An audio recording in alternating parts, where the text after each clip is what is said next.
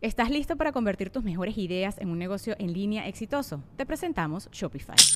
Tal vez no lo sabías, pero nuestro podcast More Than Mamis es un negocio y lo empezamos por supuesto para desahogarnos y hablar sobre la maternidad, no para convertirnos en expertas de ventas y del e-commerce. Así que sí, necesitábamos ayuda para vender nuestro merch y poner en marcha nuestra tienda. ¿Y cómo suena con Shopify? Llegó otra venta. Shopify es la plataforma de comercio que está revolucionando millones de negocios en todo el mundo. Ya seas un emprendedor desde tu casa o desde donde sea, Shopify es la única herramienta que necesitas para iniciar, administrar y hacer crecer tu negocio sin dificultades. Con Shopify puedo gestionar pedidos, envíos y pagos desde cualquier lugar, brindándote toda la información y estadísticas de tus ventas al detalle. Regístrate para un periodo de prueba con tan solo un dólar al mes en shopify.com barra sonoro, todo en minúsculas. Ve a shopify.com barra sonoro para llevar tu negocio al siguiente nivel. Shopify.com barra sonoro. Es año de jugar la trivia legendaria. ¿Crees que sabes más que Borre? ¿Crees que sabes más que Lolo? Prueba, prueba, prueba tus habilidades con la nueva trivia, trivia, trivia legendaria de leyendas legendarias. Disponible en Amazon. Chicos, creo que descubrí, me tropecé en una nueva teoría de conspiración. Al parecer, cuando vas a comprar boletos de avión, depende de dónde eres, cambian los precios. Por ejemplo, si eres en un país de primer mundo, te van a cobrar más caro porque asumen que tienes dinero para pagar más dinero. O si la aerolínea es de local, va a salir más barato que si la estás agarrando de otro lugar. Y muchísimos otros datos que estoy aprendiendo, que por eso los boletos están carísimos. Con razón, la otra vez que gané unas batallas de rap, güey, invité a, a, Dani a los mejores helados de la ciudad y agarramos un boleto, bueno, íbamos a comprar un boleto para ir a la playa y resultó que al día siguiente ya había subido de precio, pero el doble, ¿no? El triple casi casi. Y es que no es una teoría de conspiración, es real. O sea, las aerolíneas revisan tu localización, eh, revisan tus cookies, revisan todos los datos. O sea, si te metes un día y luego al día siguiente te vuelves a meter, van a estar más caros porque ya saben que hay interés ahí. Pero te puedes evitar de todo eso si usas un VPN. Y si te vas ahorita a nordvpn.com diagonal legendarias, hay una oferta especial. Te regalan un mes si contratas el plan de dos años y con eso puedes usarlo para comprar boletos de aerolíneas, para eh, prácticamente todo, para proteger tus datos, para ver contenido en otros lugares, etcétera, etcétera. Y así evitas de viajar con personas que no son reales en las aerolíneas también. Eso es lo más importante. Lo más importante de todo.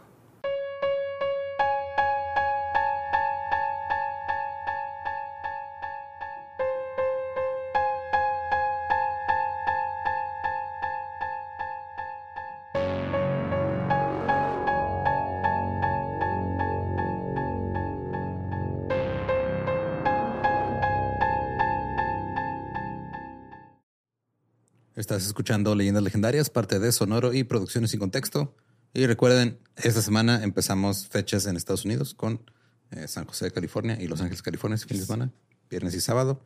Si quieren los boletos, están en nuestra nueva página, leyendaslegendarias.com. Está toda la Mm, info. Quedó bien bonita. Sí, quedó chida. Está ahí tiene, tiene cosas ocultas. No les voy a decir qué, pero nomás les voy a decir que tiene ahí algo oculto que tal vez les dé este, nostalgia. Ajá. Y ya. Y les haga el día. Van a decir, ah, Sí. Gracias. Qué bonito. Qué bonita. Ahí están todos los eventos. Digo, quedan más fechas en Estados Unidos y queda el cierre de la gira aquí en México, en Chihuahua y Juárez también a finales de agosto. Todos los boletos están ahí disponibles en la sección de eventos en leyendaslegendarias.com. Y por mientras los dejamos con el episodio 231 de Leyendas Legendarias. Feliz agosto asesino.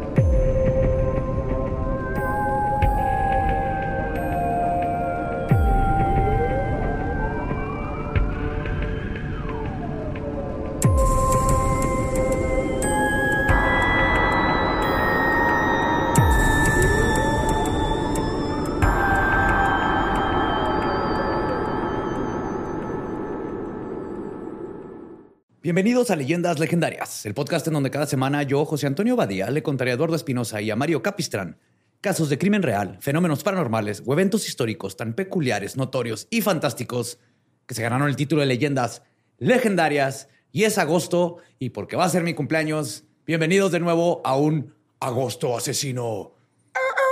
Muy de Leo hacer eso. Ah, sí, claro, güey. Muy de los Leos. Supongo. Ajá. Hacerlo todo sobre mí. No, hacer todo con temáticas. pero- Y Y la temática es yo. Como siempre me acompañan Eduardo Espinosa y Mario López Capistrán.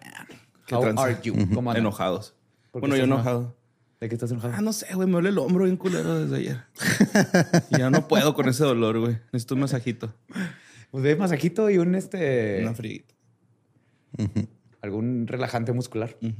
Es listo. O sea, Jack Daniels. Sí, sí, yo estoy bien. Yo no tengo problemas del hombro. Estarías enojado. si. Seguramente. Sí, güey.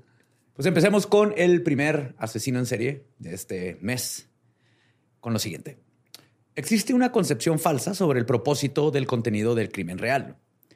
Porque hay quien utiliza de manera facciosa los hechos que se presentan sobre un crimen para convertirlo en una fantasía de poder donde el asesino se encuentra en lo correcto, donde sus víctimas no importan. Cuando se cuenta una historia de esta naturaleza, hay que preguntarnos cómo le habría gustado contarla al asesino y hacer exactamente lo opuesto a eso. En esta entrega de Leyendas Legendarias, vamos a hablar de un hombre patético que en un arranque sin sentido terminó con la vida de ocho brillantes mujeres cuya presencia en el mundo lo habrían hecho un poquito mejor. Pero también es la historia de una mujer con valentía extraordinaria que sobrevivió lo imposible y mantuvo una entereza sobrehumana para llevar a la justicia a un verdadero monstruo. Este es el caso de Richard Speck, el asesino de enfermeras. ok. ¿No lo ubican? Sale en Mindhunter. Es el vato que tenía la cara así como cacariza, El pelirrojillo. como canoso, Ah, no. flaquillo, alto. Pensé que tenía cara de que mataba enfermeras, güey. Ah, sí, ya, claro. Ándale. Sí, como manos así de mató enfermeras. sí, ¿no? Pues la infancia de Richard Speck estuvo marcada por un entorno problemático e inestable, como suele suceder. Spoiler. Nació el 6 de diciembre de 1941 en Kirkwood, Kirkwood, Illinois, hijo de Benjamin Franklin Speck y Mary Margaret Carbow. Speck era el séptimo de los ocho hijos de la familia. Pero su padre muere cuando él tenía solo seis años, dejando a su madre sola para criar a sus ocho hijos. Debido a esto, la familia obviamente pasó dificultades económicas y Mary Margaret volvió a casarse dos veces tras la muerte de su primer marido. Durante estas este, nuevas relaciones, la re- el Richard con sus padrastros no tuvo una buena relación. Incluso uno era muy ebrio y lo golpeaba. y todo estuvo de la fregada. De niño, Richard mostraba problemas de conducta y tenía dificultades académicas. Era conocido por ser un bully y su comportamiento agresivo le valió una reputación de joven problemático. Un problem child. Ay, Ricky. Pero ese Problem Child no, pues, no llegó a matar a nadie. Ajá. Por- digo, tal vez si hacen un reboot ahorita ya De- de, de- grande. de- sí. ¡Richard! Problem Adult. Sí. Ricky. Pues desde una edad temprana, Speck mostró signos de crueldad hacia los animales, un comportamiento preocupante a menudo asociado con tendencias violentas que en este caso queda más que clara que había una relación entre estar lastimando animalitos y lo que iba a terminar haciendo. También estuvo implicado en delitos menores durante su adolescencia, lo que le llevó a repetidos encuentros con la ley.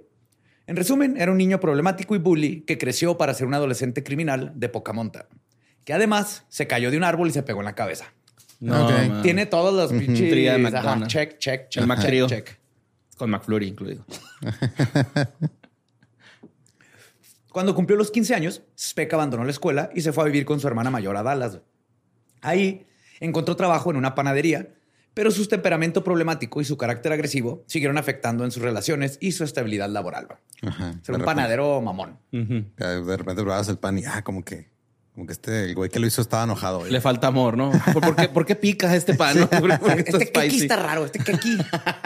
Este quequito. Cupcakes. ¿Cómo es el nombre normal? ¿Mantecada? Pues es la misma forma, ¿no? Creo que sí, güey. Ajá. Keki es de cupcake, ¿no? Ajá, según yo sí es quequito. Pues en 1957, a los 16 años, Speck se alistó en la Marina Mercante. Esta decisión le permitió viajar mucho y llevar un estilo de vida itinerante. güey. Speck siempre fue así, no parecía tenerle aprecio a la idea de quedarse en un lugar y entre su juventud y su crianza inestable no se acostumbró nunca a una vida normal. Un vagabundo andaba por todos lados, las hacía de pedo, lo corrían, de otro lado. Ajá. En el momento de los asesinatos, en julio de 1966, Richard Speck se encontraba en Illinois porque trabajaba como obrero en varias obras de la zona. Después de pasar varios años viajando y realizando trabajos esporádicos por todo el país, había regresado a la zona de Chicago. Esto va a tener una razón. En los meses anteriores a los asesinatos, Speck había estado trabajando en un almacén de envíos en Willow Springs, en un suburbio en Chicago. También había estado alojado en una pensión en la misma zona. La pensión no estaba lejos del South Chicago Community Hospital, donde hacían prácticas las víctimas de los trágicos sucesos de la noche del 13 de julio del 66.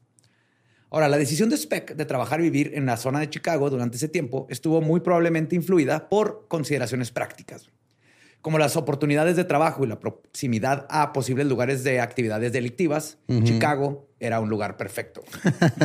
Sí, ¿dónde estará chido ir a delinquir? A, a chicagarla, ¿no? A chicagarla. a chicagar el palo, güey. Y claro, siempre es más sencillo cometer un crimen en una ciudad grande y urbanizada, con muchos otros criminales ahí, Claro. policías que no que hay muy poquitos para la ciudad, corro- este, corrupción, etcétera. Policías que no se dan abasto y andan ahí nomás, como que pegándole a los mismos cholos cada semana. O sea, al mismo siempre. Y creyendo que están haciendo realmente su trabajo. Extorsionando a, a los delincuentes. Hey, Henry, te toca la del jueves. Pues así fue como se topó con la casa adosada 2319E en la calle 100 del barrio Jeffrey Manor. Ahora, en 1966 era relativamente común que las estudiantes de enfermería, especialmente las que asistían a programas de enfermerías en hospitales, vivieran juntos en dormitorios proporcionados por los hospitales o las escuelas de enfermería. Esta práctica estaba muy extendida en muchas zonas de Estados Unidos y tenía varias finalidades. Eh, crear Grey's Anatomy y cuál otra. O sea, no puedes crear Grey's Anatomy sin antes haber creado en el entorno médico eh, una cogedera entre todos para que después volviera un drama que lleva, creo que 86 temporadas. ¿Todavía existe? Sí, güey. No. Creo que Ya ya, está. No, todavía existe Grey's Anatomy, güey. Creo que, Cosas, mamón. creo que el año que entra se acaba. Ya, ¿Por ya ni- ya las señoras la ven, ¿no? No sé. Hay cosas que sé, pero no sé por qué no- las sé, güey. O sea, de repente nada más Sale, salen estaba, los datos. Ahí no sé. vivía. Sí. Ah, cabrón. Como un vagabundo que se te metió en el ático. güey. Se me meten datos de Grey's Anatomy cuando no me doy cuenta, güey. En la noche, Tania, güey, la, la ve escondidas en el celular, güey. No te habías dado cuenta. Sí. Pues vivir juntas en espacios reducidos permitía a las estudiantes de enfermería practicar sus habilidades como cuidadoras y adquirir experiencia práctica en un entorno supervisado. También podían aprender unas de otras y desarrollar habilidades de trabajo en equipo y comunicación cruciales en sus futuras carreras de Claro, me enfermería. imagino ahí explotando- explicándole no a la nueva. Mira, y cuando empiezo a leer a flores, No, mira, si te pide comida, no se la lleves rápido. Que se espere. Por eso es un paciente, porque tiene que tener paciencia. Ya las enfermeras siempre tardan un vergo, güey. Mi mamá es enfermera. A mí me regañó mi enfermera cuando me quitaron la vesícula porque me quité el, El la sonda. Ajá, para poderme quitar la bata y bañarme. Y dije, ay, pues nomás lo saco y lo voy a poner. En cuanto lo quité, así como Spider-Man. Sangre. la sangre. Sangre. Entonces ya le piqué al botoncito, llegó y luego me lo metió a fuerzas, así iba que me doliera. Dijo, para eso estoy, no vuelvas a quitarte el catéter. Y yo, "Ay, ok, perdón". Estúpido. Sí. A mí una vez también me iban a, pues a conectar, no sé cómo se diga, güey. Canalizar. canalizar. Y este, quité el brazo, güey. Y lo me, estaba chiquito, tenía como ocho años. Y lo me dijo la enfermera, que está bien guapa, por cierto. Ajá. Si lo vuelves a hacer, lo voy a decir a todos tus compas. Eres culo. Sí, güey, no lo puse yo solo, güey. Lo ándale, pues, Esa culera. enfermera tenía un chingo de experiencia lidiando con niños, güey. Órale, culera, pues. Más te- en cuanto te vio, leyó tus inseguridades. Escúpale, escúpale antes. otro en ah. el otro brazo de una vez. Sí, güey, esto Claro que funcionó, güey. Sí funcionó. sí. Sí, entonces, cuando veas una mosca entrar al cuarto de un paciente, Si ese gato se mete un cuarto y sale, se va a morir ese güey. se le empiezas a hablar a la morgue. Sí. Ahora, además de estas cosas, para las mujeres jóvenes, sobre todo en aquella época, vivir en un entorno comunitario con otras estudiantes proporcionaba una mayor sensación de seguridad, especialmente en un área metropolitana. Lo y además, lo propio para una señorita decente era vivir en esta clase de arreglos más que vivir sola o con una pareja con la que no estuviera casado. Es que eran los 60, todavía no llegamos al verano del amor, faltaban tres años. Faltaba tiempo. Sí, es muy de casas de asistencia y todo ese pedo. Sí. Ahora, los ocho jóvenes que vivían en el 2319E estaban en el proceso de formación para certi- certificarse como enfermeras. Y aunque sabemos sus nombres, mucho de sus vidas pues, no es público. Sin embargo, es importante recordarlas como los seres humanos completos que eran, en vez de solo como un nombre en el aire güey, cuando se dice y se habla de este tipo de casos. Ujú. Dijiste completos como así foreshadowing de que al final no van a ser seres humanos completos o, Ah, o te referías. Son asesinos en. Pues sí, pero sí. descuartizar. No, no, no. No. No, por eso pregunto, o sea, si era por eso o si era nada más como el ser humano es este más que un nombre y ya. Ajá, sí. O sea, la completitud del ser humano. Así que no esté desmenuzado. Completitud. Sí, la palabra de la semana, completitud. Me gusta. Sí. O sea, estamos hablando metafóricamente, no Sí. literalmente. Sí, sí. Ok, No, es metafóricamente. Muy bien. Ok. Pues Patricia Mutusek, de 20 años, era conocida por ser una persona cariñosa y divertida. La cabezona. sí. Patricia era de una pequeña ciudad de Illinois y soñaba con convertirse en una enfermera dedicada y compasiva. Nina Joe Schmale, de 24 años, era originaria de Iowa y se había trasladado a Chicago para cursar sus estudios de enfermera. Descrita como inteligente y simpática, gozaba del aprecio de sus compañeros y era muy aplicada en sus estudios. Pamela Wilkening, también de 20 Chu. años. Esa es, ¿no? Pamela. La cabezona, la chu. Ajá. ¿Y quién más? Pamela, Pamela Pamela Wilkening. chu, sí. También de 20 años era originaria de Indiana. Se le escribía como ambiciosa y trabajadora con aspiraciones de sobresalir en sus estudios y en su carrera. Todas eran súper hardcore estudiantes, ¿eh? Sí, las enfermeras. Sí la armaban. Ahora, Mary Ann Jordan, de 20 años, era nativa de Chicago. El carácter afectuoso de Mary Ann y su entusiasmo por la enfermería dejaron una huella imborrable en quienes la conocieran. Susan Ferris, de 21, vivía- venía de Oklahoma. Era conocida por su personalidad vibrante y extrovertida. Era adorada por sus amigos y compañeros de clase y Merlita Gargullo, de 22 años, era originaria de las Filipinas. Ella se había trasladado a Estados Unidos para ser enfermera. Se la describió como simpática y compasiva y era muy amiga de Valentina Passion, de 23 años, que también era de las Filipinas y estaba en una situación parecida a Merlita. Se fue a Estados Unidos en busca de una mejor vida al estudiar enfermería. La última de ellas, Cora, sí, Chingado, güey. Buscar una mejor vida, güey. Y luego toparte con este meco. con del- este animal, güey. La última de ellas, Corazón Amurao, a menudo conocida como Cora. Ay, sí, qué bueno, güey. Pinche nombre Corazón. culero, güey. Sí. No mames, mamá, cámbiamelo, güey. ¿no? Ella nació el 23 de agosto en 1937 en Filipinas.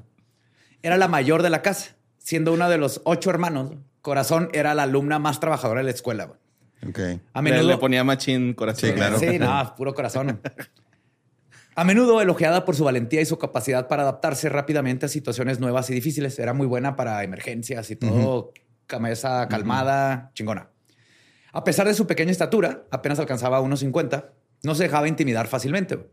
Ella estudió en Far Eastern University, University de Manila, donde cursó la carrera de enfermería y luego tras licenciarse trabajó dos años en Filipinas antes de solicitar trabajo en los Estados Unidos. Ok. Ahora, para Tuvo con- una corazonada, ¿no? De Pues Un no. palpitar, güey. ¿no? Pues yo no confiaría en sus corazonadas, Sí, honestamente. Bueno, para el contexto, Corazón, güey. No seas mamón, güey. Pinches No sé si en las Filipinas güey. corazón significa otra cosa. Tal vez significa así como Significa. Amelia. Sí, corazón es Amelia. güey. Pues las- el, el contexto de la oleada de enfermeras filipinas de intercambio que fueron a Estados Unidos durante los 60 era un proceso que intentaba paliar la escasez de personal en el sistema sanitario estadounidense de la época. Ofrecían la oportunidad de mejorar una situación económica a mujeres que por lo general también mandaban remesas a sus familias en Filipinas. O sea, era como todo un proyecto de los Estados Unidos para llenar de enfermeras de donde fuera. Entonces, Corazón, Merlita y Valentina eran especialmente cercanas al compartir la experiencia de estar en otro país. Sí. Amurao y sus colegas escribían a menudo este, sentidas cartas sobre la experiencia y la cultura estadounidense a sus familias en las Filipinas. Y siempre que podían cocinar y comer juntas, remediaban la nostalgia con platos típicos de su país, como el adobo con arroz. Ahora, la vida criminal de Speck estaba en creciendo y se graduó de robos a casas y vender narcóticos a violación y asesinato. Su primer víctima Vaya fue... manera de subir de nivel. así. Sí, se brincó así completamente, güey. Su primer víctima fue Virgil Harris, una mujer de 65 años que vivía en Monmouth. Cuando regresó a su casa a la una de la mañana, se encontró con un hombre que estaba robándole la casa. Ajá. Era este güey. Era este güey. Ella no, lo describe como de seis pies de alto, blanco y, cito, muy educado. Hablaba suavecito con un acento sureño. Ok. Órale. Es como un 80 más o menos medía. Ajá. Hello, ma'am. Después de amarrarla, Speck abusó de ella y luego le robó los dos dólares con 50 centavos güey, Ah, no seas mamón. que. Virgil había ganado cuidando a un niño esa noche. güey. Era babysitter. Ah, güey, es bien poquilla lana, güey. Dos dólares con 50 centavos. Ujú.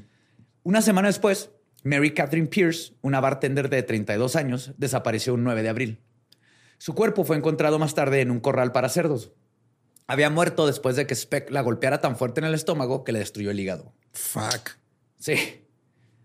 Cuando la policía fue a cuestionarlo, porque sabían que trabajaba en el bar, ayudó a construir el, el cajón este para los marranos. Ajá. Entonces él sabía dónde estaba perfectamente porque no era Sí, como man. que visible. Vamos a ver si ya puso la marrana. What the De un golpe güey, le reventó el hígado. Y entonces fueron a cuestionarlo. Como no tenían todavía pruebas, le dijeron, no te vayas de Don't Skip Town. Se fue del... del- sí, Cuando güey, regresaron al hotel, chance, ya güey, no había nada. Pero encontraron la cadenita y lo este, el que le había Y. Carmen bien contenta, ¿no? Ajá, sí. Por fin. Ahí está mi cadenita. Sí, le encontraron la cadenita. Entonces sí fue Speck, por eso lo conectaron a los crímenes. Encontraron evidencia, pero ya no estaba ahí. Ya se había ido a Chicago, donde va a suceder la noche trágica. Ujú. Ahí, en Chicago, Speck acosó a una mujer de 53 años llamada Ella May Hooper en el bar en el que trabajaba él. Luego la llevó a su cuarto amenazándola con un cuchillo, donde abusó sexualmente de ella. También le robó su pistola ROM calibre 22. Entonces ahora traía un cuchillo, su Ajá, pistola. pistola. Y poquito tiempo después, o sea, después de hacer esto, a pedísimo se salió a pistear por todos lados. Decidió que todavía no había terminado de causar terror y salió de su departamento aproximadamente a las 11 de la noche del 13 de julio del 66. Vestido de negro, llegó a la casa de las enfermeras. Nomás No mames. llegó y dijo aquí y tocó, güey. Ajá. así random, totalmente random. Pues que a veces en la vida hay que ser espontáneo. Tomó una decisión este, que lo llevó a un camino espectacular. Compró un boleto para París. Ve y asesina a ocho enfermeras. Exacto. Ajá. Dino Specker es un pinche monstruo, así Sí. no tiene conciencia, no planeó nada. güey. Tiburón, así. ¿no? Ajá. Cuando Richard Speck irrumpió en los dormitorios, llegó con el falso pretexto de solicitar ayuda. Corazón Amuaro fue la primera en ver a Speck. Cuando abrió la puerta de su dormitorio, este, lo vio y él le dijo, necesito ayuda, este, estoy herido. Le haber dicho ella, oh, tiene suerte, caballero, es una casa de enfermeras. Chale, cabrón". güey, no Ajá, pudiste haber llegado a un mejor lugar. Ajá. Pues Richard de inmediato la amagó con un cuchillo y así empezó la pesadilla.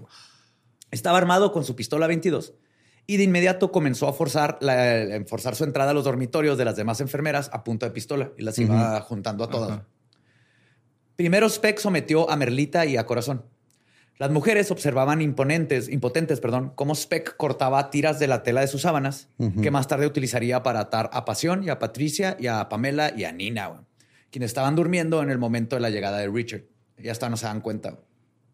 Speck procedió a sacar a las enfermeras de una por una de sus habitaciones y les ordenó que vaciaran sus bolsos antes de atarlas.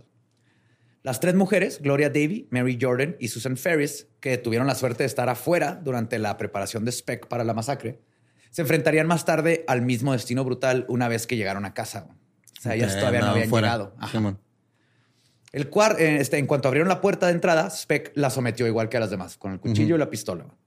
Ahora, Speck se nota que no había planeado absolutamente nada del crimen y estaba siendo muy descuidado, de hecho, de improvisando todo.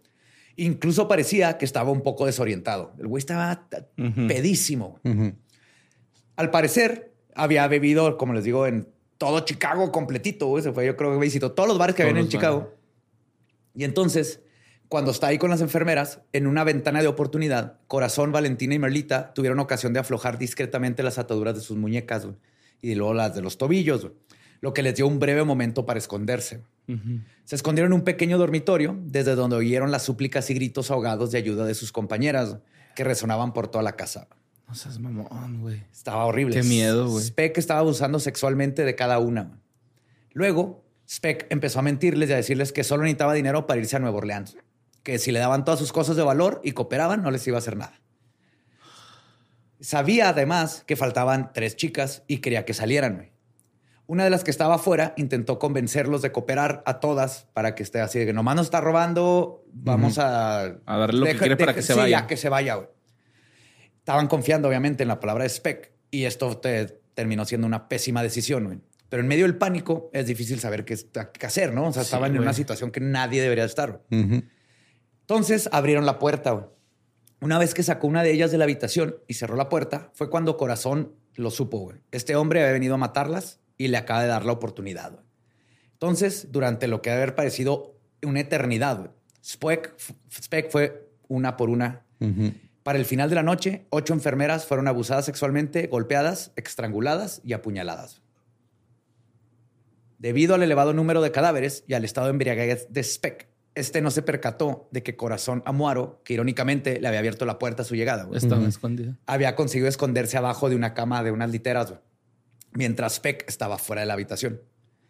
Y se fue pasando de cama en cama, güey. así como película de terror. Ajá. Se iba una por la otra, moviéndose de habitación en habitación, güey, viendo los cuerpos de sus compañeras ahí ya inertes. güey. Y así como digo, como película, Amuaro presenció la espantosa muerte de todas, lo escuchó todo, pero siguió calladita y moviéndose por todos lados. Después de esto, Speck abandonó el lugar pasadas las 3 de la mañana y Amuaro se escondió debajo de la cama por horas hasta que se aseguró de que Speck ya no iba a volver. Cuando sale, se encuentra con los ocho cadáveres ensangrentados. Todas habían fallecido completamente. Sus compañeras y amigas ya no pudo hacer nada por ellas. Entonces, alrededor de las seis de la mañana, Amuaro subió a una ventana del piso de arriba, gritando y pidiendo ayuda. güey. Decía, y cito, están todas muertas, mis amigas están todas muertas. Oh Dios, soy la única viva. güey". Después corrió hacia la calle para pedir ayuda y fue ahí cuando al fin se pudo informar a la policía de lo ocurrido. güey. Dos días después de los asesinatos, Speck es identificado por un vagabundo, un buen vagabundo. No mames. Sí, güey, llamado Claude Lunsford. Ahora, Speck y Lunsford y otro hombre habían estado pisteando la noche del 15 de julio en la escalera de incendios del Hotel Star. Ok. El 16 de julio, Lunsford reconoció un retrato hablado que estaban poniendo por toda la ciudad en su habitación, de ahí del Hotel Star. Sin embargo, la policía no respondió a la llamada, a pesar de que sus registros indicaban que se había realizado. Pues que estaban muy ocupados pegándole a un pandillero, güey, que era. Al que le tocaba, del que le jueves. tocaba, si hubiera del jueves. así. Te traigo las manos ocupadas, güey. O sea, con uno le estaba agarrando la camisa, con otro le estoy pegando sin motivo. No puedo. Y no hay cuota, celulares. la Se tira hasta el teléfono público allá. Sí, no le hicieron caso porque era un vagabundo. güey. Pero sin embargo, otro golpe, golpe de suerte ayudó a atrapar a Speck, quien por motivos que desconocemos intentó quitarse la vida cortándose las venas esa misma noche. güey. Ok. O sea, saliendo a hacer los asesinatos, trató de cortarse las venas. Pues yo Muy creo por bien. eso, ¿no? Así que ¿Quién sabe dicho- si cuando se dio cuenta de lo que había hecho? No sé. Nadie sabe. Porque eh, su modus operandi era como una persona a la vez, ¿no? Güey, aquí ya había a la verga, güey. O sea, sí te ha de impactar No sé acá. si no mames lo que acabo de hacer, güey. O sea, Y es que era impulsivo, si te fijas, hasta no era... y luego pues andaba catarrín, güey. También se le bajó ahí en la peda o algo, ¿no? Y- Sí, de hecho ahorita vamos a ver, él dice que no se acuerda de nada. Nah, que Pero no se haga pendejo. Ahorita vamos a ver eso justo. Entonces, creo que. Ah, sí. Entonces, en el último momento cambió de opinión, que es un pinche cobarde que no, no se decide a nada, güey. Y se fue al hospital a pedir ayuda, güey. La ironía, güey. Mató unas enfermeras y luego va al hospital a que lo curen. güey. Ahora, el recepcionista del hotel Star llamó a urgencias hacia medianoche, güey. Entonces, Speck es trasladado al hospital del condado de Cook a las 12.30 del 17. En el hospital fue reconocido por el doctor Leroy Smith, un médico residente de cirugía de 25, de 25 años, ¿no? que había leído sobre un tatuaje que traía Speck que decía, para sorpresa de nadie, Born to Raise Hell. Nacido para levantar el infierno o para hacer desmadre. Pues no sería más... Ha sido más cliché este. Born to be wild. Sí, ándale. Born to be wild. Entonces, este tatuaje habían- lo habían descrito en el periódico y fue por suerte que Leroy Smith, Leroy Smith, le limpia la sangre porque está todo ensangrentado y alcanza a ver el tatuaje. Y se fijó y se acordó que venía en el periódico. Ajá. Y a él le habla a la policía y a decir le hicieron caso a Leroy Smith. Sí, y fueron a al ver, hospital. Pero disculpa, ¿eres un vagabundo o no? Para saber No, si no. te hacemos caso. No, no, no. Yo trabajo aquí en el hospital. Ah, ok, Ah, ahí disculpe, vamos. ahí señor vamos. doctor. ahí nos Ah, doctor, acercamos, no, sí, claro Ahí sí, para allá, ahí Sí, a mínimo licenciatura a veces. Si no es muy tarde, les hacemos caso a los que tienen licenciatura. Pero doctor, ahí vamos para allá, a la hora que sea. Ahora, durante su internamiento, decenas de policías lo estaban vigilando para asegurarse de que ya no tenía medios de escapar. O sea, Este güey, aquí lo detenemos. Más tarde, las autoridades pidieron a Amuaro que identificara a Speck. Y en cuanto lo vio, la llevaron al hospital. Y cuando lo vio en la cama, tuvo la certeza que se trataba del hombre que ya mató a sus colegas. Lo identificó y dijo, Pero Corazón trabajaba en ese hospital también. No, la llevaron. Ah, güey. La ay, llevaron, No ajá. seas mamón. Porque yo tuve un caso, güey, de un familiar que trabajó en fiscalía, ajá. que ella la, la asaltaron Y luego le tocó atender a la persona que No. había asaltado, Simón, güey, acá. Y ya, pues, este... El dato eh, del hipódromo, ¿cómo se llama eso? La promesa del hipogrifo Ajá, esa que hacen los doctores, ¿no? Tienes que. Sí, güey, este, pero... Pues sí, sí les dijo así como a los chotos de que, "Eh, güey, ese güey me asaltó.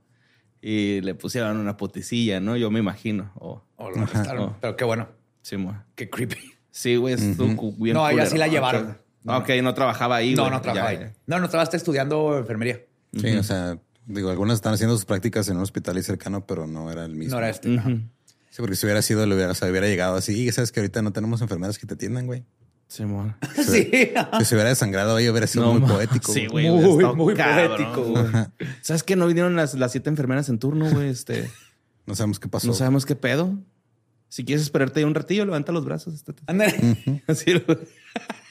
Gol de campo. así los Sí, como cuando te sale sangre de la nariz y levanta la cabeza. Que no debes de hacer eso. Porque te tragas toda la sangre y luego te cae mal Pero pues en el está estómago. chido, ¿no? Pues ahí se, Ujú. se, No, se no, va pues, por el cuerpo. Agáchale que te que chorre. O te suenas a madre, ¿no? Yo tenía problemas de... Me iban a cauterizar la nariz, de hecho. Me salía sangre nomás porque sí. O Tanto sea, a veces perico. me despertaba Ah, desde los seis años. Me despertaba en la cama y así toda llena de Tanto sangre, tico. ¿no? El niño, tanto tiquillo. Así no se come, mamá. Le traía un periquito el tico, güey. Es verdad. Es perico enchilado.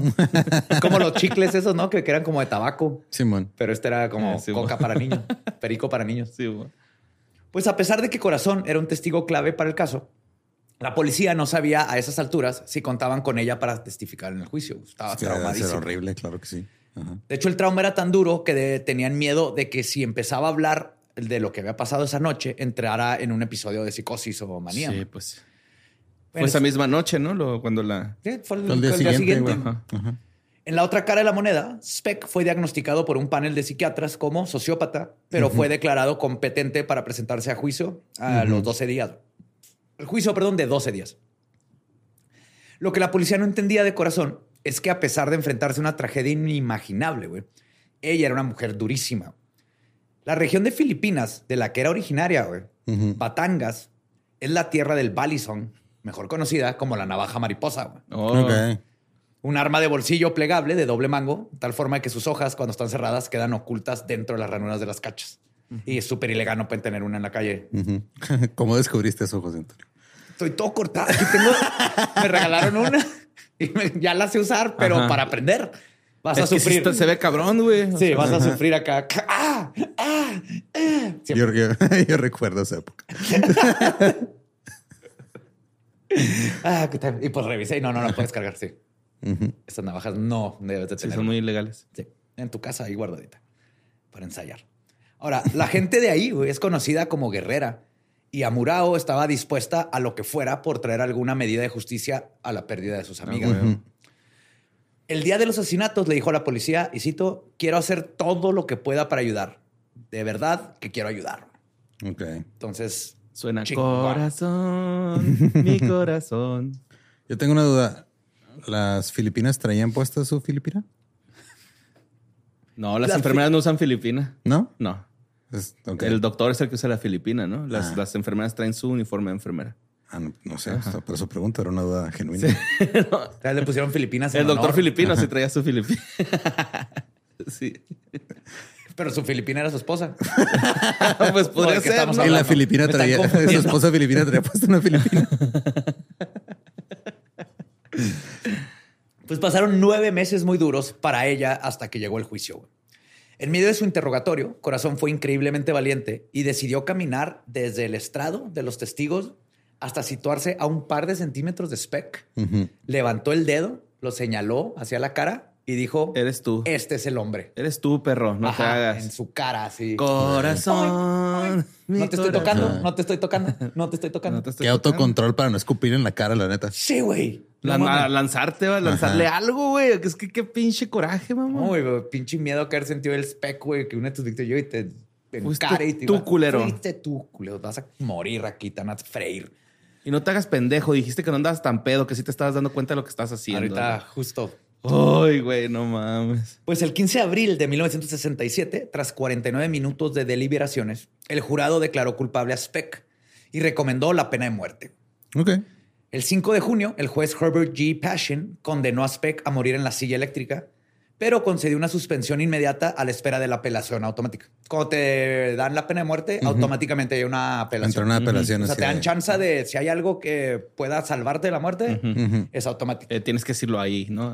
Te, te Sí, dan te- tiempo. es un juicio nuevo. Ajá, ya. En el que puedes apelar el cargo de pena de muerte. A veces se queda, a veces lo reducen a cadena perpetua o cosas Ajá. así. Es nomás para eso. O sea, si vas a matar a alguien mismo, le dan como doble juicio para estar 100% seguros que no siempre funciona, va, pero en papel está bien. Ajá. Ahora, sin embargo, el 28 de junio de 1971, el Tribunal Supremo de los Estados Unidos confirmó la condena de Speck, pero revocó su sentencia de muerte porque más de 250 posibles miembros del jurado fueron inconstitucionalmente excluidos de su jurado debido a sus creencias religiosas o de conciencia en contra de la pena capital. Ok. Que es un Ah. problema que pasa mucho. O sea, muchas veces no saben que pueden darle cadena perpetua. Le dicen, queremos la pena de muerte. Entonces dicen, no, no culpable porque no quieren el peso de que mandaron morir a alguien. Y por eso Sí, ha pasado varias morir, veces casos de gente que se sabe que era el culpable, pero los del jurado, No, por su no. religión o todo, no lo quieren matar. Entonces, Ah, no seas mamón. sí, porque y es muchas veces el problema del juez, así que no les explica. Pero entonces la decisión puede ser a favor de la persona que está cometiendo el crimen. Sí, o sea, lo que pueden hacer es, no, es culpable, pero no queremos Pero, que lo maten, ah, cadena perpetua. cadena perpetua. Pero muchas veces no les informan eso y creen que la única opción es culpable y lo matamos o inocente. Entonces prefieren inocente a que lo maten. Ah, sí. Entonces, el caso fue devuelto al Tribunal Supremo de Illinois para una nueva sentencia. Luego, el 29 de junio de 1972, en el caso Furman contra Georgia, el Tribunal Supremo de los Estados Unidos declaró inconstitucional la pena de muerte. güey. Por lo que la única opción que quedaba para el Tribunal Supremo de Illinois era ordenar a Speck que volviera a ser condenado a prisión por el tribunal original de Cook. Ok. Todo este El tiempo estuvo en la Cook. cárcel, Ajá. pero andaba del, De gira. de gira. sí. Johnny Cash y Speck, ¿no? De hecho, le da un aire. ¿A Johnny Cash? O sea, el estilo, así el pelo blanco y la, la El mirada. copete bien y está parado, eh. fumando. Sí, sí, tiene copetillo así de Cara de greaser. Joaquín Phoenix, ¿no? Ajá, la onda vaselina. güey. ¿Sí es Joaquín Phoenix, man? ¿La de, ¿Quién la de, la de Johnny Cash? ¿O sí. estoy tripsiva? Ahora, el 21 de noviembre del 72, en Peoria, Illinois, el juez Richard Fitzgerald volvió a condenar a Speck a entre 400 y 1200 años de prisión. güey. Ay, güey. ok. Ocho condenas consecutivas de 50 a 150 años, cada una, por cada víctima. Luego se redujeron a entre 100 y 300 años. Se le denegó la libertad condicional en siete minutos en su primera vista de libertad condicional el 15 de septiembre del 76. güey. Luego se le volvió a negar en el 77, 78, 81, 84, 87 y en el 90. Seis veces más le dijeron, no, ni madre que vas a salir, hijo de tu pinche. Sí, No mames". cuando sí, llegaban ya, así, güey, ni lo A ver, ¿no? otra vez tú, pendejo. ¿Qué te dijimos? No, ya, güey, revocado, güey, ni hables. Ya. ¿para Órale, qué métete a la verga, Simón. Sí, güey, preguntando, pero no vamos a esperar a que llegue Jonathan. Jonathan. Jonathan. Ahora, a pesar de nunca obtener libertad condicional, la revocación a su condena a muerte causó gran turbulencia emocional a la familia de las víctimas, quienes tenían que ir a las audiencias y volver a verle la cara al asesino de sus hijas, hermanas, novias y amigas. Volver una y otra vez a revivir el trauma no es beneficioso para nadie. No. Y la verdad no me puedo imaginar el dolor que tuvo ser, que tuvo que pasar esta gente, volver a ir y ver las fotos del asesinato y volver a pasar por esto una y otra vez para mantener a este güey en la cárcel, que fue también algo muy valiente que hicieron las familias. Cada vez que les decían, iban, güey, nomás para asegurarse, por más dolor que fuera, Que- que dure- tuvieran estuviera ahí. Ajá. Ahora, mientras estuvo encarcelado en el centro penitenciario de Stateville, en Illinois, Speck recibió el apodo de Birdman. Birdman. Birdman, por la película de Birdman of Alcatraz. Porque tenía una pareja de gorriones. Jonathan. Jonathan. Jonathan, ajá. Tenía una pareja de gorriones que entraban volando a su celda y los cuidaban. Se le describía como un solitario que coleccionaba sellos al que le gustaba escuchar música. De hecho, el alcalde se limitó a describirle como, y cito, un gran nada cumpliendo condena. Speck. Wow. Ajá. Ahora, Speck, por su parte, no era un preso modelo, güey. A menudo lo cachaban con drogas o destilando alcohol ilegal. güey. Con razón tenía gorriones. Esos gorriones no iban a ir más a visitarlo, güey. Les amarraba botellitas. Era un gorrión mula, güey. Oye, es que querían pistear de gratis esos gorriones. Bailando como Blancanieves, güey, con su falda. ah, güey. Gorrión. Ahora, el castigo por tales infracciones nunca lo detuvo y le gustaba decir, y cito, ¿cómo voy a meterme en problemas? Voy a estar aquí 1200 años. Pues sí, eso sí tiene Ajá, también un no punto, no- ¿no? ¿con ¿Qué deterrente le puedes poner a alguien que ya no va a salir jamás de ahí? Pues, o sea, digo, de repente se puede ir como que la luz así en su bloque de celdas. Ah, yo creo que a 10 huevo les minutos. ponían Ujú. sus, sus putazos Y de a repente, huevo. ajá, y- Porque lo- todos lo odiaban en la cárcel. Bueno, los, los chotas. Ahora, Speck detestaba a los periodistas y solo concedió una entrevista de prensa en 1978 al columnista del Chicago Tribune, Bob Green. A James Franco, ¿no? Durante esta entrevista confesó públicamente los asesinatos por primera vez. Porque él decía que no Que no nada, hecho. que no, no fue él.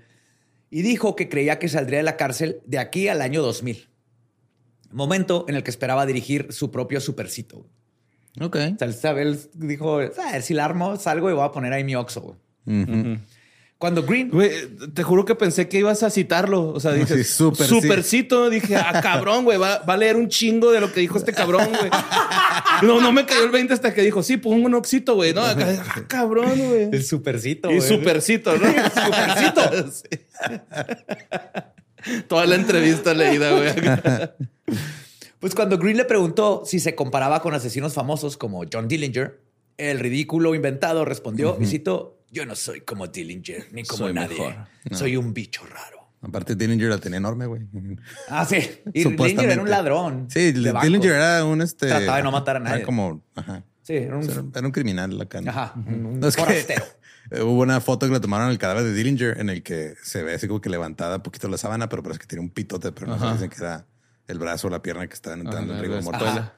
Pero, hey, qué mejor ya muerto y se llevó para siempre el, el, Simón. el mi- el pitote, el mito del El, pitote. el de mitote del pitote. El mitote del pitote. El del Dillinger. Y Dillinger sin. Pues Peck declaró que en el momento de los asesinatos, cito, no tenía sentimientos, pero que las cosas habían cambiado. Y cito, aquella noche no tenía ningún sentimiento. Dijeron que había sangre por todas partes. No me acuerdo, ni sentí nada. Lo siento muchísimo. Por esas chicas, por sus familias y por mí. Si tuviera que volverlo a hacer, sería un simple robo en una casa. Ah, o sea, Se siente pues mal es que por si, él. ajá, si lo volviera a hacer, la volvería a cagar porque estoy pendejón.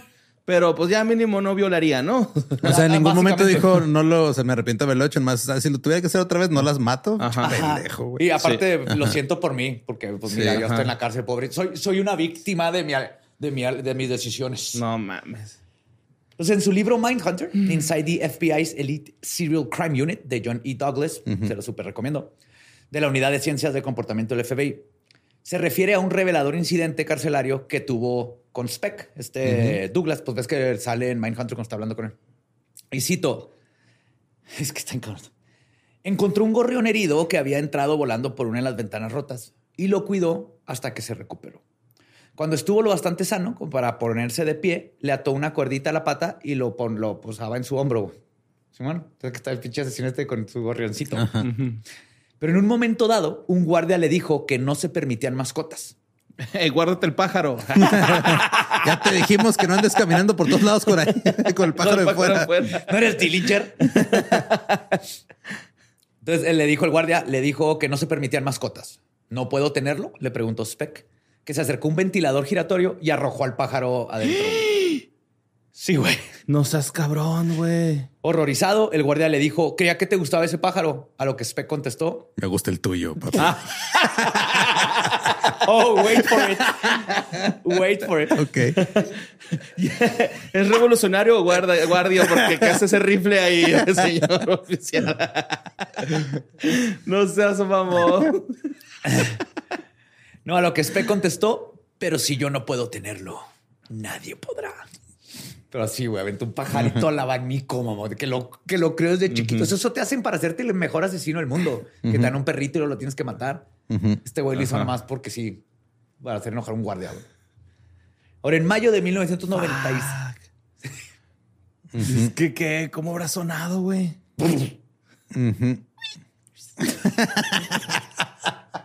Fue el primer tweet. Sí, Ay, descansa en paz, Twitter. Sí, ah. voy a ponerse una X, ¿no? Ahora, en mayo de 1996, el presentador de las noticias de la televisión de Chicago, Bill Curtis, recibió de un abogado anónimo unas cintas de video grabadas en el centro penitenciario de Statesville en 1988. Al mostrarlas públicamente por primera vez ante la legisla- legislatura del estado de Illinois, Curtis señaló escenas explícitas de sexo, consumo de drogas y dinero que se pasaban los presos, que aparentemente no tenían miedo a ser descubiertos. Era una prisión Ok. del mexicano. Simón. pues sí. Sí. Pero Bill Curtis, güey. Ese señor todavía sigue vivo, güey. Es la- ¿En serio? Es la voz de Wait, Wait, Don't Tell Me de NPR, güey. Oh, shit. Es ese Bill Curtis, Pues güey. él fue el que destapó este desmadre en la prisión, güey. No mames. Pero ahí les va lo vergas. De hecho, ese güey ha hecho voces para películas así como de... La película de Basketball, la de Ajá. estos güeyes, que empieza como con una, una relación así. De, Era él. Era ese güey. Anchorman creo que también sale, güey, este, su voz. Qué chido, no sabía. Simón. Pues aquí está. Y lo que destapó, güey, y lo más cabrón de este video, es que en el centro de todo este desmadre estaba Speck haciéndole sexo oral a otro recluso, compartiendo una gran cantidad de cocaína con otro preso, mientras desfilaba en ropa interior de mujer. Y presumía, y cito, si supieran lo bien que me la estoy pasando, me soltarían. Ese es Speck No en la cárcel. Wow. Yes. En una orgía. Sí, chupando con verga. cocaína y- chupando verga. Con tanga, con el calzón metido en la cola. Sí, ¿de dónde sacó la tanga? No tengo idea, güey. Pero Pues ahí la hacen, ¿no? De sábanas y todo el pedo. tanga casera, tanga Sí, Una carcelera. tanga carcelera, sí, güey. tanga carcelera, güey. pues obviamente la Asamblea Legislativa de Illinois llenó el auditorio, llenó un auditorio para ver el video de dos horas. güey. Fila afuera, así. Con palomitas. Yo quiero ver esa tanga penitenciaria. Pero de hecho detuvieron la proyección cuando la cinta mostró a Speck practicándole sexo oral a otro hombre y ya no aguantaron. ¿no? Y dijeron, no, ya págale. Sí, pa, págale, págale, no necesito ver más. Pues desde detrás de la cámara, un preso le pregunta a Speck si había matado a las enfermeras. Y Speck sale en el video diciendo, claro,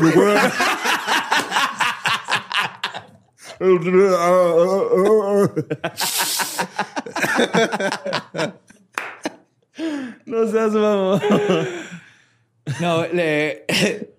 Speck responde, y cito, claro que sí. Cuando le preguntaron por qué, Speck se encogió los hombros y dijo en broma, y cito, simplemente no era su noche. De las enfermeras. Sí, así de frío. Cuando se le preguntó cómo se sentía desde entonces, respondió, y cito, como siempre me he sentido, sin sentimientos. Si me preguntas si lo sentía, no.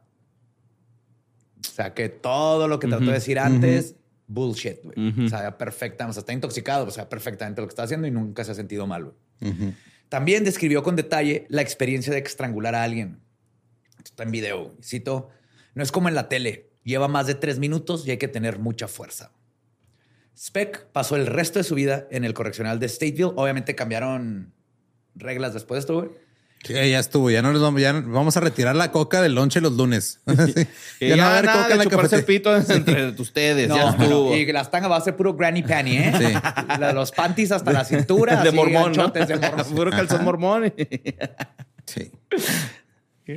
Y nada de pajaritos. pajaritos en la afuera, no en las bocas. Del abanico.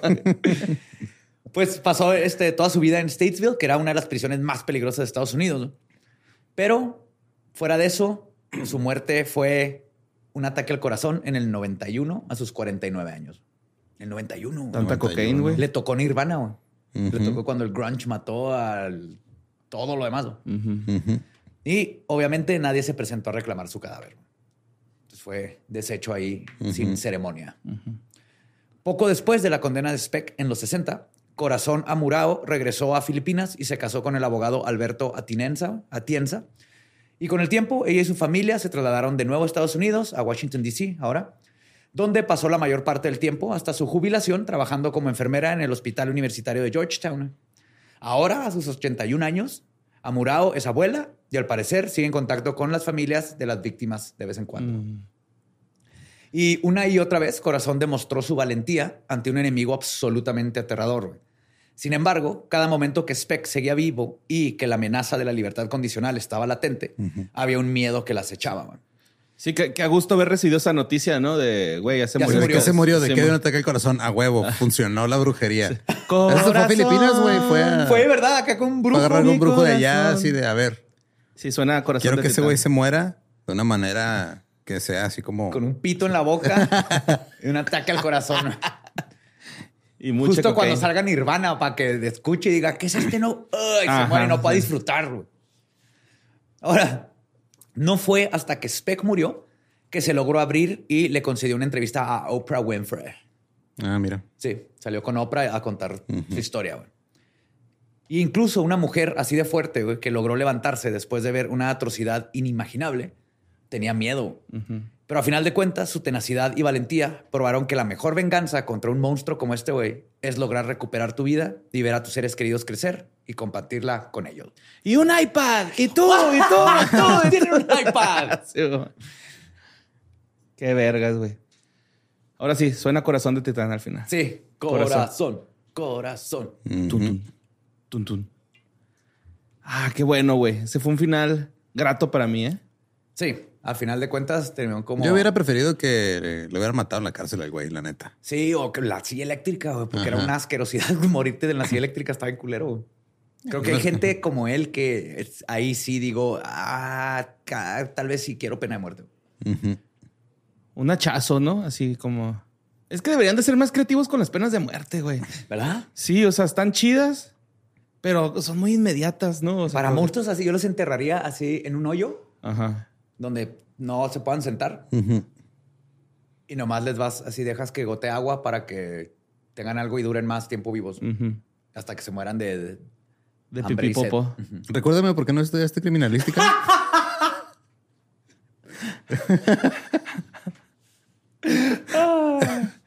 No sería muy legal, ¿verdad? Ese... Ah, güey. Sí. No, yo digo que la forma más humana sería con dióxido de carbono. Monóxido, ¿no? Monóxido, ajá. ahí. Lo metes en un cuartito, pones el monóxido, Le da sueño y ya. le da sueño, se duerme y pues así se muere un chorro de gente sin sufrir. Y si no quieren que no sufra, pues eso es lo más pelado. No, pero sí ese güey sí merecía Sí, no, ese güey sí necesitaba ahí que se lo comieran sus pajaritos. Como que le vas enterrando agujitas así en las, entre las uñas. Luego Agujitas. si le gusta, güey. Pero la diferencia es de que Pues él se no quería se- ser se- criminólogo. se las Sí, saca. La diferencia es de que cuando hicimos el pinche test de psicopatía, ese güey salió así con 10 de 10 y nosotros como con 6. Yo no sentiría nada por esa persona, güey. la se merece. Él, él no sintió nada por los demás. Durante toda su vida. Sí, mo. Por eso deberían hacer así, como ya que eh, siempre está el mame de que KFC tiene como que nada más un ente así, que es, que es carne de pollo, pero no siente nada y así. Deberían hacer lo mismo, pero hacer como un verdugo, güey, que sea, o sea, crear como un ente, que sea un verdugo hecho de partes de otros verdugos y que nomás mate gente y no... La parca. LA Park. LA Park. Sí, o sea, que no sea, o sea, que esté hecho como de humanos, pero no sea realmente humanos. Como Frankenstein. Ándale, güey, pero... O sea, Pero asesino. comparando la pena de muerte con Kentucky Fried Chicken. pues es la pena de muerte para muchos pollos. Sí. Ey. Ah, qué rico. Sí, está bien rico KFC. La neta. sí. Cafaca. Ya me dio hambre. No, digo, es una idea, güey, o sea... ¿Está bien? Hay que proponer, hay que mandar nuestras ideas a, a Sí, las penitenciarías. Claro, a a ver cuál si pega, güey. O sea, la mía es háganse un Frankenstein así que no tenga... Y lo llevan de tour. a- Sí, güey, cuando sea necesario. Sí. de- ah. Yo creo que lo hubieran puesto a trabajar así como que haciendo inventarios en bodegas, güey, a Spec. Eso hubiera sido un buen castigo, ¿no? Así de... Sin sí goce está. de sueldo, güey. O sea, Claro. del va en Día de Reyes. trabajar a eh. Ajá, No, sí. no, en, en las prisiones los ponen a hacer este cosas de, de corte y confección, güey, así como parte del trabajo, que los pongan a hacer. placas. Ah, que lo pusieran a hacer este Ah, por eso tenía tanguitas. trajes de enfermera. Sí, por eso tenía su tanga carcelera. Sí. Su tanga de naranja. Me quedé pensando cómo Con se el numerito, ¿verdad? Aquí. Su número de reo, su número de reo acá. Qué cabrón, güey. Ajá, mierdita de persona. No me conocía, o sea, o sea, conocía la historia de lo que pasó esa noche, pero no conocía más de este güey. De este cabrón, sí, no está. Pues, pues salió en Mindhunter. güey. Yo no, ya hablamos de los que yo conocía, güey. Así como los más populares. Y faltan un chingo, güey. Ajá, Faltan tres un ajá. putero, güey. Pues ahí está. Ahí está. Ajá. Eh, nos, recuerden que nos pueden seguir de todos lados como arroba leyendas podcast. A mí en redes me encuentran como ningún Eduardo. A mí como Mario López Capi. A mí me encuentran como el Va Diablo. Nuestro podcast ha terminado. Podemos irnos a pistear. Esto fue palabra de corazón. Corazón.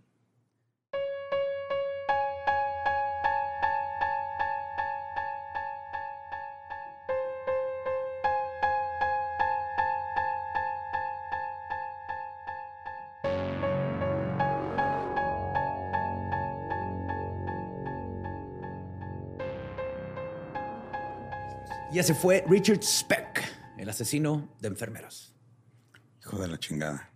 Hijo de la y chingada. de güey. pajaritos también. Vete a la verga, güey, con el gorrión, güey. Eso. Sí, güey. Sí, o sea, digo, no había necesidad de nada lo que hizo ese güey. O sea, No, güey. No, no, no pensaba, nomás hacía. Ujú. Hedonista. Completamente sociópata y nada, por hacer enojar a los demás. No le importaba ni un- así nada lo que pensaran los demás o cómo se sentían los demás. Sí, güey. Qué mal pedo. Pero bueno, cambiando de tema, voy a estar en Culiacán y Mazatlán. 16 y 17 de agosto haciendo mi show de stand-up. Boletos en ninguneduardo.com. Nos vemos por allá. Tú. Yo tengo una fecha en Monterrey, 22 de septiembre, en el foro Teams, Teams Hortons. Eh, los boletos están en ticketmaster.com. Y en therealantonios.com pueden encontrar boletos para Tijuana y Mexicali. Vamos a ir ahí a asarnos el trasero como debe ser, bailando bruja embrujada. Y pues es el primero de todos de agosto. Suerte con eso. Ah.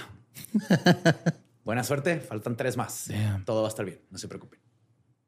¿Estás listo para convertir tus mejores ideas en un negocio en línea exitoso? Te presentamos Shopify. Tal vez no lo sabías, pero nuestro podcast More Than Mamis es un negocio y lo empezamos por supuesto para desahogarnos y hablar sobre la maternidad, no para convertirnos en expertas de ventas y del e-commerce. Así que sí, necesitábamos ayuda para vender nuestro merch y poner en marcha nuestra tienda. ¿Y cómo suena con Shopify?